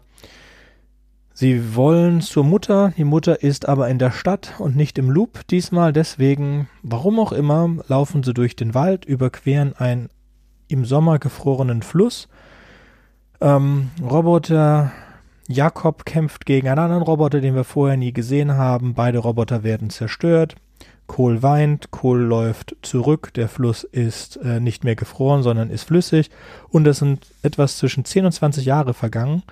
Dann sehen wir in der Rückblende, in diesen Vergangenheit ist der Vater gestorben, Georg ist tot, ähm, Danny hat sich Georg und Loretta offenbart und äh, ist wieder zu seiner alten dass Familie. Er, dass er eben nicht, also dass er nicht, dass er, dass er, dass er nicht Jakob ist. Also, dass, ja. er, dass er zwar Jak genau. im Jakobskörper ist Danny und er geht dann zu seiner alten Familie zurück. So, also verlieren, verlieren sie erst einmal Danny, dann verliert Loretta auch ihren Ehemann, dadurch, dass der stirbt. Und ähm, dann ist sie und am Ende. Ihr jüngster Sohn ist verschwunden. Hm? Ja. Genau, ihr jüngster Sohn ist verschwunden, ist wird auch überhaupt. Jüngster, genau, es wird in Rückblenden, ja. in zwei Rückblenden erklärt. Und dann steht, äh, sind sie wieder vereinigt am Loop. Dann kommt noch ein bisschen anderer, anderer Quatsch, den ich nicht kapiert habe, obwohl ich mehrmals geguckt habe. Und dann sind wir, sehen wir die, äh, das Bild, das auch eingeblendet wurde in Echosphere, als Danny 40 war und sein Elternhaus sich nochmal anguckt mit seinen Kindern. Und äh, ja, also in der ganzen Folge geht es darum, dass man die Zeit nicht anhalten kann, dass Momente. Es ist eigentlich eine Zusammenfassung der gesamten Serie plus der Versuch, eins die ganzen Sachen abzuschließen. dass es die ganze Familie zerstört. Das ist echt, es ist ein unnötig grausames Ende. Ja, da gebe ich dir recht. Es ist ein unfassbar grausames Ende. Diese letzte Episode, die zerschmettert einen wirklich. Denn äh, Cole ähm, denkt, also er kann ja gar nicht, er kann ja gar nicht unmöglich damit rechnen, dass das passiert. Ne? Also es passieren halt wieder paranormale Dinge. Ne? Er erfährt, dass sein Bruder äh, gar nicht sein Bruder ist, äh, sondern äh, dass, der, dass der Geist seines Bruders in einem anderen Körper steckt, in einem Roboter, den findet er dann wieder. Er, er scheint erst glücklich, dass er seinen Bruder wieder gefunden zu, äh, hat. Und dann verliert er ihn. Ne? Ähm, und dann, ähm, weil er sich, also verirrt im Wald, ohne es zu wissen, ähm, äh, macht er einen Zeitsprung und äh, als er seine Mutter dann wieder begegnet und dabei ist er nach einem Empfinden nur, hat er nichts anderes gemacht, als einen Spaziergang durch den Wald zu machen. Ne? Ähm, und die Mutter erklärt ihm dann, ja, äh, weil du über den Fluss gegangen bist, als er nicht gefroren war, äh, bist du halt durch die, äh, durch die Jahrzehnte gepurzelt. Ne? Äh, was er unmöglich hätte wissen können. Ne? Ähm, dass, dass er da quasi diesen Fehler gemacht hat. Ne? Und dann kommt er quasi zu seiner Mutter, stellt fest, dass seine Mutter alt ist, dass sein Vater auch noch tot ist, ne? nachdem er gerade verarbeiten musste, seinen Bruder verloren zu haben und nachdem gerade sein Vater, äh, Opa ja nicht lange tot ist. Also das ist wirklich, das ist echt beinhart. Ne? Ach, die Oma ist auch tot. Die kommt auch noch kurz vor, dafür fotografieren sie ein bisschen noch zusammen und die, das Foto, mach von allen Fotos das von Dingen, die du in der Erinnerung behalten willst, bla. Also ich habe sie wirklich gehasst. Ich weiß, was sie damit machen wollten. Das hätten sie, das war nicht nötig. Es war, es war wirklich, wie du zu mir gesagt hast, manchmal beim Ende meiner Geschichten. Für mich hat es sich so angefühlt, als hätte da jemand einfach keine Lust mehr gehabt und wollte es einfach nur noch weg. Fertig. Jetzt habe ich das alles gemacht. Diese sieben Episoden, die haben, die sind eigenständig, die sind nett miteinander verknüpft. Ich habe mir Mühe gemacht, das alles in eine Welt zu setzen. Und jetzt mache ich das alles, mache ich das alles, zerschlage ich das alles. Ja, den Leuten, die nichts mit der Familie zu tun haben, selbst mit der die Familie von Ed, die haben ihren Sohn wieder. Der Sohn ist auch in, die, der Sohn ist, äh, der arbeitet im Loop das ist also ein Riesenaufstieg für die Familie. Die sind noch zusammen. Wir wissen das, weil er mit Vater, Mutter und Tochter reingeht in Episode 8. Die sind alle, denen geht's gut. Ja, das heißt zu sagen, dass denen es tragisch schlecht geht, ist nicht der Fall. Denen geht's wirklich jetzt besser als vorher. Aber die Familie von Loretta nichts. So, wir versuchen das noch am Ende. Ähm, Danny, Dan, Dannys, Dannys äh, größte Frage ist, ob Jakob ihm böse war und Kohl sagt, nein, Jakob ist dir nicht böse gewesen. Und dann stellte äh, Kohl noch seine Tochter vor, was ich, ich habe dann gedacht, die heiratet er, aber dann habe ich nachgeguckt, das ist nicht der Fall. Das wäre, das wär, hätte ich eigentlich erwartet dann in dem Fall, dass das dann auch noch mhm. so ineinander übergeht, aber das haben sie nicht gemacht, das wäre dann echt cheesy. Ähm, und dann hat er halt seine eigene Familie und ehrlich, wenn ich da groß geworden wäre und ich wüsste, wenn ich so über einen Fluss drüber gehe oder so, dann kann ich mal so 20 Jahre verlieren, mich hätte nichts zurückgebracht. Nichts. Wenn ich da mal weg gewesen wäre aus der Stadt, hätte mich nichts, in, in, nichts in der Welt in diese Sache, in diese Stadt zurückgebracht. Ja, hm. und dass da überhaupt, warum hat da keiner ein Schild aufgestellt? Also, äh, äh, jetzt genau, jetzt kommen wir, jetzt kommen wir nämlich an, bei der generellen Kritik an dieser Serie an. Ähm, was mich unfassbar aufregt an dieser Serie ist, dass es einerseits ja eine spannende, interessante Sache sein kann, dass man eben so der Alltagswelt so ein Mystery-Element, so was Twilight Zone-mäßiges hinzufügt. Denn das ist auch tatsächlich sehr gut entlehnt ähm, diesem Role-Playing-Game, wovon wir vorher gesprochen haben, eingangs ähm, aus dem Jahre 2017. Denn das ist das Setting. Es spielt halt in den 80er Jahren und die Haupt, äh, die, die Akteure, die, die Charaktere, die man, die man dann äh, spielt, äh, sind halt äh, Kinder und Jugendliche, so in der Altersrange von 10 bis 15, die halt in der Welt herumstreifen und irgendwelche Dinge finden, äh, die irgendein Geheimnis beinhalten, weil es halt irgendwelche Gadgets sind, mit denen man zum Beispiel die Zeit anhalten kann oder sonst was. Aber eine, ein Grundsetting bei diesem äh, Rollenspielsystem ist wohl, ähm, du kannst in Gefahr geraten, aber du stirbst nicht. Das ist ein Grundprinzip dieses Role-Playing-Games. Das fand ich eine interessante, also interessante Grundregel. Und das ist ja hier zum Beispiel bei dieser Serienadaption nicht der Fall. Da äh, sterben jede Menge Leute und ähm, ich werde jetzt nicht dieses unanständige Wort benutzen, was du ständig benutzt hast, aber es, es hat wirklich so, dass das, dass das Schicksal, dass das Schicksal denen so knallhart eine verpasst ne? ähm, und dass die das auch alle so geradezu gleichmütig hinnehmen. Das ist eine Sache, die mich aufregt, aber was mich noch mehr aufregt, ist genau das, was du sagst. Wieso haben die keine Schilder aufgestellt? Loretta wusste ja offensichtlich, dass dieser Fluss gefährlich ist. Ne? Oder wieso liegt da diese Sphäre im Wald rum, ähm, womit man die Körper tauschen kann? Ne? Ähm, äh, wieso wird da einfach so ein Ding angeschwemmt, ähm, womit man die Zeit anhalten kann und sonst was? Also irgendwelche Gadgets liegen da einfach rum, im wahrsten Sinne des Wortes die liegen da einfach rum und die sind zum Teil brandgefährlich, was man damit anstellen könnte. Ne? Und das ist einfach völlig unlogisch, warum das so ist. Ne? Also da denke ich mir, was ist denn das für eine kaputte Welt? Ne? Mhm. Ja, also, warum ist das so? Ja, weil es auf dem Bildband basiert und weil das halt Bilder sind. Jede Geschichte ist ein Bild aus dem Bildband. Es basiert halt auch, es ist halt davon inspiriert. Sie basiert ja nicht auf dem Role-Playing-Game, sondern es basiert wirklich nur auf dem Bildband. Da gibt es diesen wunderschönen Bildband, mhm. von dem man auch die Bilder leichter googeln kann. Wir werden sie mhm. vielleicht, kommt drauf an, wie Jürgen Lust hat, verlinken. Wir werden sie verlinken. Wir werden sie auf jeden Fall verlinken, ja klar. Supi. Ähm, und die, die haben inspiriert und Nathaniel kann schreiben. Und auch die anderen Sachen, Production Value und alles Mögliche sind super. Ähm, diese achte Folge hätte man auch sicherlich anders machen können und ein paar Sachen. Man, man sieht ja, wir haben gemischte Meinungen. Das heißt, wenn wir gemischte Meinungen haben, dann ist das eigentlich keine schlechte äh, Sache. Das heißt, das gefällt garantiert einigen Leuten.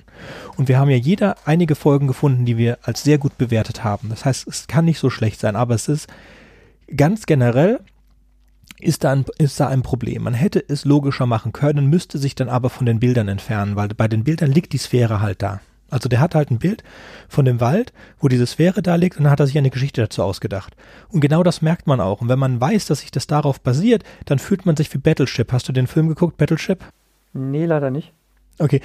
Es gibt so ein Game, das kennst du sicherlich, äh, Schlachtschiff, F, F, F3, ich versenke dein Schlachtschiff. Ja, Battleships, ja, ja, Schiffe versenken. Schiffe versenken. Genau, davon gibt es einen Film. Ja. Weißt, wusstest du das? Ah, okay. Ja. Nein. es ist genauso bescheuert, wie es sich anhört. Ja, am Ende spielen sie dann halt, es muss jetzt, also sie haben halt von Hasbro diese Marke und ich habe das auch, ich sitze in dem Filmtrend, wollte einen Science-Fiction-Film gucken, habe einen Science-Fiction-Trailer gesehen, gucke mir diesen Film an, dann Hasbro, was soll das mit Hasbro zu tun haben? Gucke ich mir diesen Film an und am Ende kommt halt diese total dämliche Szene, wo sie wirklich so äh, mit so Echolot, so F4 und so weiter machen, damit sie das Alien-Shift erwischt haben und du denkst, warum haben die diese Schwachsinn gemacht? Und dann gehst du auf Wikipedia und liest dir nach und dann haben die tatsächlich von Schiffe versenken die Lizenz gekauft, um einen Science-Fiction-Film zu machen. Und dann, dann willst du deinen Kopf extrem hart gegen eine Wand schlagen und genauso geht's mir hier auch. Wobei diese Bilder sind wunderschön. Ich hätte mir wäre auch nichts Besseres eingefallen. Der Mann kann schreiben, das Production Value ist gut, aber im Endeffekt hätte ich mich da hingesetzt, hätte gedacht, okay, vielleicht sollten wir uns von dieser Property ein bisschen entfernen. Ich fand das mit dem weggeschmissenen, im Wasser ge gefundenen Teil gar nicht schlecht. Man könnte irgendeine Geschichte machen, wie da gibt es so eine Facility, das werden diese Sachen, wie zum Beispiel in diesem Buch, von, das wir beide gelesen haben, in denen solche Geräte genau, aus das Labyrinth, hm? genau, genau. Das, das ist nämlich das, woran es mich auch erinnert hat. Das Labyrinth der Zeit, das ist äh, ein Dreiteiler. Ähm, mir ist jetzt gerade der Autor entfallen, kann ich dann aber äh, noch als Querverweis in die, Show, in die Shownotes schreiben. Ne? Äh, das Labyrinth der Zeit ähm, hat so einen ähnlichen Trope, nämlich, ähm, dass ähm, im Rahmen eines Experiments äh, ist eher durch einen Unfall ist so ein äh, Dimensionenriss entstanden und durch diesen Riss in den Dimensionen ähm, purzelt ähm, in einem regelmäßigen Abstand irgendein Gadget ähm, durch, diese, durch diesen Riss und ähm, dann gibt es eine eigene Institution, die sich damit beschäftigt, diese Gadgets zu untersuchen und zu gucken, was kann man damit machen und ähm, ist das nicht vielleicht gefährlich und äh, äh, vielleicht ist es nützlich und sonst was. Und da äh, in diesen drei Romanen sind unfassbar coole, super abgefahrene Dinger, äh, die der Autor sich einfallen hat lassen. Und ich finde es wirklich schade, dass der Roman dann, also diese Romanreihe dann endet und eigentlich so der Payoff am Ende, also am dritten, im dritten Teil, wo sich da ja, der ist wirklich schlecht, der ist echt enttäuschend, wo ich mir dachte, sowas Blödes, ne? Dann, dann erklärt sich, warum die Romanreihe der, Das Labyrinth der Zeit äh, heißt, was eh ein cheesy Titel ist. Aber, ähm, aber äh, was ich nur meine, man, genau, was, was, man, was man hätte machen können, man hätte aus Tales from the Loop, hätte man eigentlich, und ich gebe dir recht, eigentlich sollte man diese Serie nicht fortsetzen, weil sie zu Ende erzählt ist. Sie haben die Familie sowieso größtenteils abgemurkst. Ne? Ähm, man hätte in diese Welt immer weiter solche Gadgets platzieren können und hätte da ganz tolle Geschichten draus weben können. Wie gesagt, ich habe es schon oft genug äh, äh, verwendet, diesen Begriff. Man könnte da ganz viele Twilight Zone Outer Limits Geschichten draus machen. Hm? Und das könnte sehr, sehr spannend sein. Hm? Aber man hat sich entschlossen, das halt mit ineinander verwobenen Schicksalen zu erzählen. Dann ist es, wie gesagt, nicht eine richtige Anthologieserie, sondern es ist eigentlich ein zusammenhängender Bogen äh, von ineinander verwobenen Schicksalen, wo sich halt die Kamera jeweils einer anderen Figur zuwendet. Ähm, aber die hängen ja alle miteinander zusammen. Die sind ja alle miteinander verquickt, die Figuren. Und ähm, nach der achten Episode ist halt alles vermurkst und dann kann man da eigentlich nicht mehr viel draus machen, außer man setzt vielleicht an der früheren Stelle wieder ein ne, und sagt, okay, wir spulen jetzt nochmal zwei, drei Jahrzehnte zurück, ne, weil ähm, zum Beispiel die Episode damit e-, endet, dass der Cole, der ja so ein Grundschulalter ist, ähm, dann auch erwachsen ist. Er ist ja mit seiner eigenen Familie, steht da vor diesem Haus und guckt sich das dann an. Also wir springen ja über Jahrzehnte hin und her. Ja, ne? Da es auf diesem Bildband basiert, kannst du nur machen, was in dem Bildband halt drin ist. Und das ist halt das, das ist das Main-Problem. Ich denke, man hätte das als, äh, man hätte das überwerfen sollen. Man hätte wirklich sagen sollen, okay, wir haben im, in der Folge 1 und in der Folge 3 wirklich Geräte, die von der Größe her verloren gehen können. Ja, hätte man irgendeine Geschichte erzählen können, wie zum Beispiel, dass sie einfach auftauchen. Da hätten, das würde auch zusammenpassen. Das hätte man einfach in Control. Ähm, man macht das nicht mit einem Traktor, die, haben den Traktor genommen, weil die das Bild von dem Traktor halt hatten, aber man hätte da einfach irgendwas nee, anderes. Du meinst nicht Control, du meinst Parallel. Control Sorry, ist das mit Parallel, genau, Art Parallel. Mecha. Ja. Genau, sorry. Genau. Mit Parallel hat man den Traktor genommen, weil in dem Bildband halt das Bild von dem Traktor drin ist, aber man hätte es einfach mit einem Buch machen können und das Bild liegt einfach da und er findet einfach das Bild. Ja, diese Erklärung, dass ja, er den Traktor hat, die niemand, niemand interessiert sich und in Gladys kümmert sich die ganze Zeit um den Traktor und keiner interessiert sich für einen fliegenden Traktor. Genau. Aber, aber ganz ehrlich, das ist doch bescheuert, dass man einen, einen fliegenden Traktor nimmt ähm, und der ermöglicht einem dann in eine Parallelwelt zu stolpern, um dann so eine Dreiecks, homoerotische Dreiecksbeziehung draus zu machen. Das ist doch so krude, das, das fand ich so cheesy. Ähm, und so doof. Ne? Das, deshalb hat mir diese Episode einfach gar nicht gefallen. Man kann es halt, super, wie gesagt, ich gehe immer wieder zu diesem einen Argument zurück. Du hattest halt acht Bilder und dazu muss der Nathaniel acht Geschichten schreiben und der Nathaniel kann gut schreiben und hat, wollte halt gerne was schreiben über die, über Schicksal, über die Unverhältlichkeit der Zeit und über Liebe und Familie. Das heißt, Nathaniel kann gut schreiben, hat aber nicht unbedingt Ahnung von Science Fiction oder schreibt auch nicht unbedingt Science Fiction, sondern schreibt halt sowas philosophisches, tiefgründiges. Hätte man ihm noch einen zweiten Schreiber dazu gestellt, der ein bisschen Black Mirror-Erfahrung oder irgendwas hat, wäre das besser geworden. Und ähm, er wollte halt ja? diese Geschichte schreiben. Weißt du, er hat die Geschichte mit May geschrieben und er wollte sie dann in Parallel nochmal anders schreiben. Okay. Finde ich total. Okay, okay. Aber die Bilder haben halt nicht dazu gepasst, weißt du? Und das. Ähm okay, okay, okay, pass auf. Okay, also die, diese Argumentation kann ich gelten lassen, aber es, ich habe trotzdem noch einen herben Kritikpunkt an dieser Serie und das ist es, was das filmische Erzählen anbetrifft. Mhm. Wir haben halt den Autor, der alle acht Episoden geschrieben hat und wir können uns jetzt also darüber auslassen, ob der Plot äh, sinnhaft ist, ob die Charaktere gut entworfen sind und so weiter. Das ist alles eine Sache. Und die andere Sache ist, ähm, dass jede Episode einen anderen Director hatte. Die letzte Episode, die dir ja gar nicht gefallen hat, ist tatsächlich von Judy Forster ähm, Regie geführt worden. Ne, das habe ich auch zufälligerweise im Abspann gesehen. Bei den anderen ist mir nicht aufgefallen, weil mir die anderen ähm, Regisseure alle nichts sagen. Ne?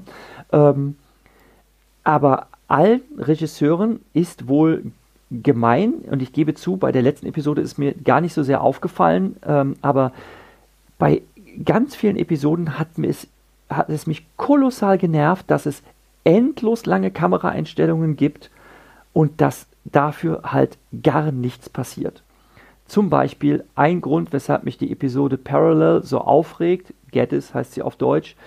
Am Ende trifft ja Geddes 2, äh, Geddes 1 trifft, ähm, wie hieß der, der bärtige Kerl, ähm, den, mit dem er sich zum Schluss dann Nick. doch anfreundet. Ich denke, er heißt Nick. Nick, ja, heißt er, heißt er Nick. Ne? Ähm, ähm, man sieht am Ende von außen gefilmt, wie die beiden in einem Diner sich gegenüber sitzen und, und unterhalten. Und da denkt man sich, okay, die verstehen sich dann wohl. Und dann zoomt die Kamera raus und wir sind ja von draußen, wir hören schon gar nicht mehr, was die reden und die Musik, Musik ertönt und die Kamera zoomt raus und sie zoomt noch weiter raus und sie zoomt noch länger raus. Und ich habe mir dieses Schlussbild über anderthalb Minuten anschauen müssen. Einfach nur Leute hinter einem Fenster, die sich unterhalten. Ich höre nichts als die Hintergrundmusik, ich sehe nur dieses dappische Fenster, was immer kleiner wird und dann wird der Bildschirm schwarz und der Abspann kommt. Ne? Ähm, und das kommt mehrmals, wirklich in jeder Episode, dass nichts passiert und dass ich wirklich vorspulen musste, weil es mich genervt hat, dass es einfach keine Handlung hat. Die Episoden sind immer 50 Minuten lang und man hätte den eigentlichen Plot in 20 Minuten erzählen können. Mhm, auf jeden und Fall. Und das hat mich echt genervt. Und ich habe ich es mir zuvor verkniffen. Die Serie ist ja erst seit einer Woche in der Welt. Und nachdem ich mir das alles durchgeschaut habe, habe ich dann mal auf ähm, Zuschauerkritiken geschaut und so weiter. Und jede zweite Zuschauerkritik, die man liest, sagt genau das. Man möchte öfters mal gerne die Vorspultaste drücken, weil man dessen einfach überdrüssig wird.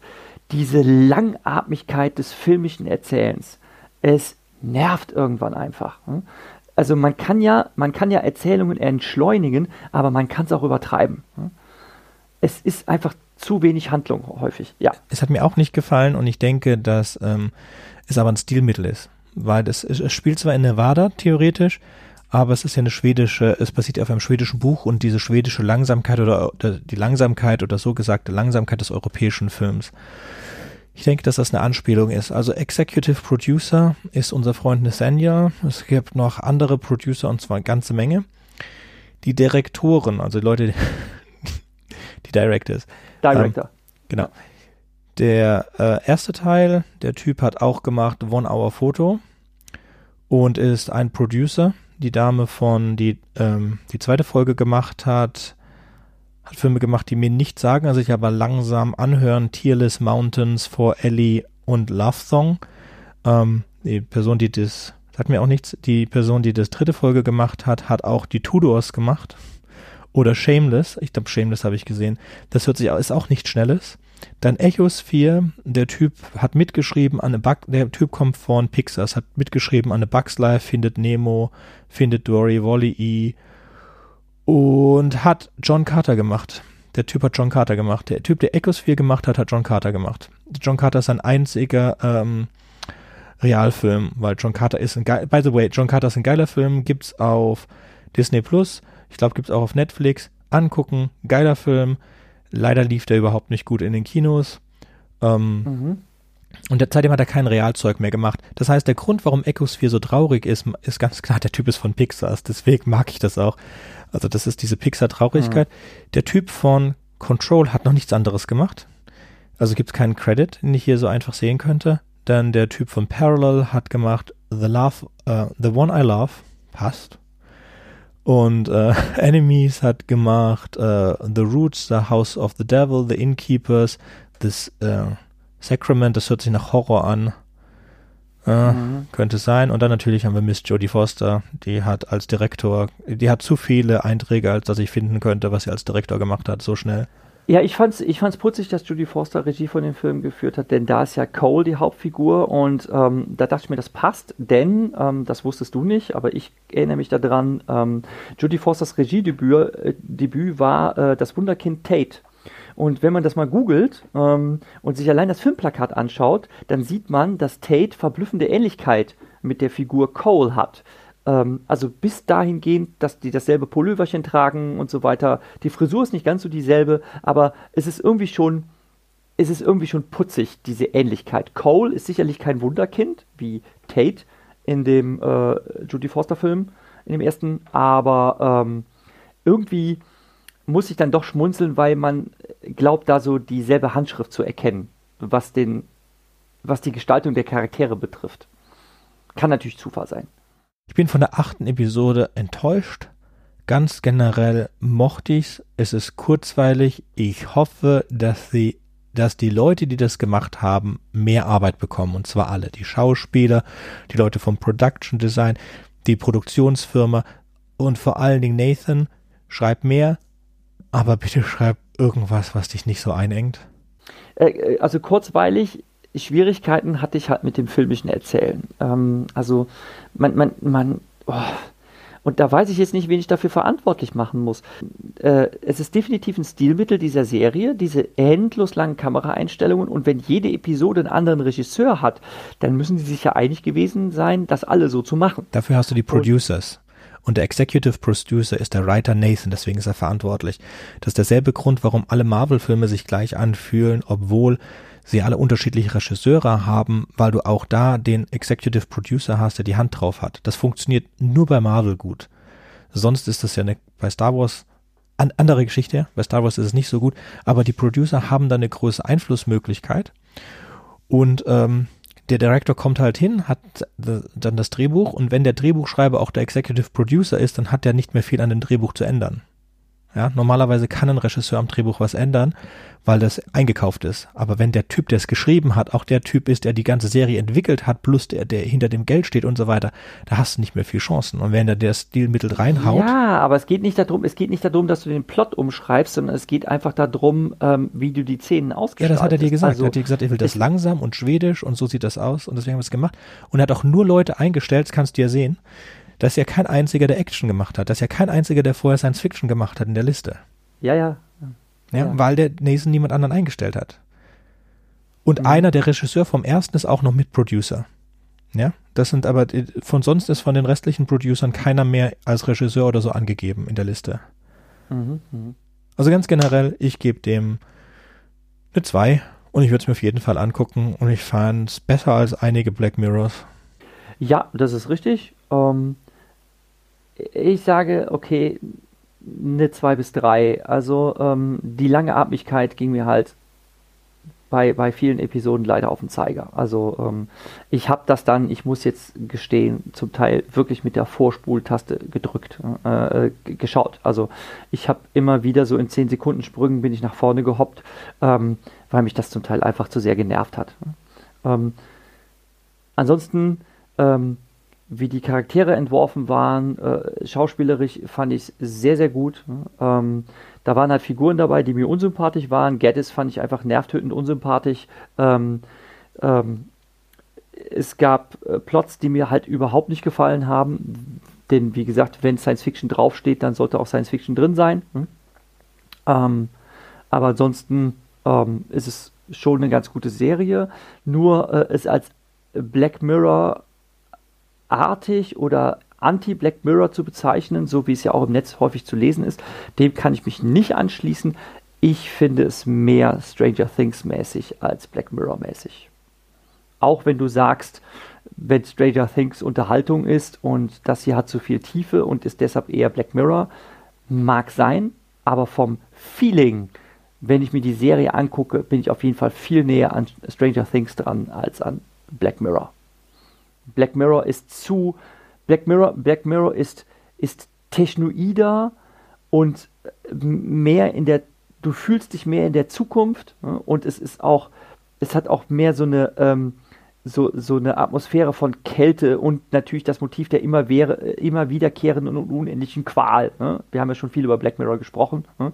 Ähm, das fehlt hier halt. Ne? Das einzige, das einzige Black Mirror-mäßige ist halt dieses bei Transpose, äh, dieses, äh, dass, wenn du dir vorstellst, dass dein Bewusstsein in irgendeine Maschine eingesperrt wird, das, das ist schon eine grauenhafte Vorstellung, dass einem sowas passiert. Ne? Es ist eine andere Message. Es ist halt von der Vergänglichkeit von Augenblicken und von der, von der Unabänderlichkeit von Zukunft und solchen Dingen. Also es ist eine andere Philosophie dahinter, aber es verteidigt seine Philosophie und meiner Meinung nach ist es deswegen so sehr Black Mirror, weil die ähm, Tales from the Loop hämmert seine Message raus. Genau wie Black Mirror und äh, die anderen Sachen, die, die Means, also wie, wie ich diese Message rausbekomme, das ist dann in den Hintergrund. Wobei bei, bei, bei Brooker hat halt die komplette Freiheit seiner Szenen. Dem fällt irgendwas ein und dann macht er das halt und der Nathan war sehr daran gebunden an diese Szenen, an diese Bilder, die er hatte. Die auch zugegeben fantastisch aussehen, halt ähm, total unlogisch sind. Dieser gefrorene Fluss, das kann nur in so einem Bild vorgekommen sein, weil das macht wirklich null Sinn. Das hat nichts mit Technologie zu tun, hat mich wirklich doll gestört. Der Rest kann man irgendwie verzeihen. Und wie man halt, ja, aber du musst schon eine Ahnung vom Schreiben haben, wenn du von einem Bild wie ein Mädchen einem Mann zuguckt, der so einen Remote äh, steuert, wie du dann auf diese Geschichte kommst von Control, ja. Und dann diese ganzen Bilder, da, das ist dann, muss man schon einiges an Fähigkeiten haben. Da war eine Szene drin. Ja, ich finde die Szene mit dem der Polizisten, wo das Mädchen das, das, das Kontrolldings anhat und der Roboter, der dahinter ihr steht, und dann kommen diese beiden Polizisten und reden mit dem Vater. Dieses, diese ganze Szene, die ist Gold. Die ist. Ja, ja die, ist, die ist auch wirklich, ist das sehr witzig. Ja, ja. ja, ja. Wir beobachten sie, aber ich habe überhaupt nichts gemacht. Ja, aber falls sie irgendwas tun, dann beobachten sie. So auf die Art, ja, ich, ich mache Nachbarschaftswache, weil die Polizei nicht da ist und jetzt beobachtet ihr mich und ihr wollt, dass mich das einschüchtert. Eigentlich wollte ich doch nur, dass ihr auf uns aufpasst. Ja, also, das ist so genial. Ja. Es sind ein paar wirklich geniale äh, Sachen drin und ein paar, die auch irgendwie total vorbeigegangen sind. So ist es schon Samstag. Wir sollten dann mal gut sein lassen.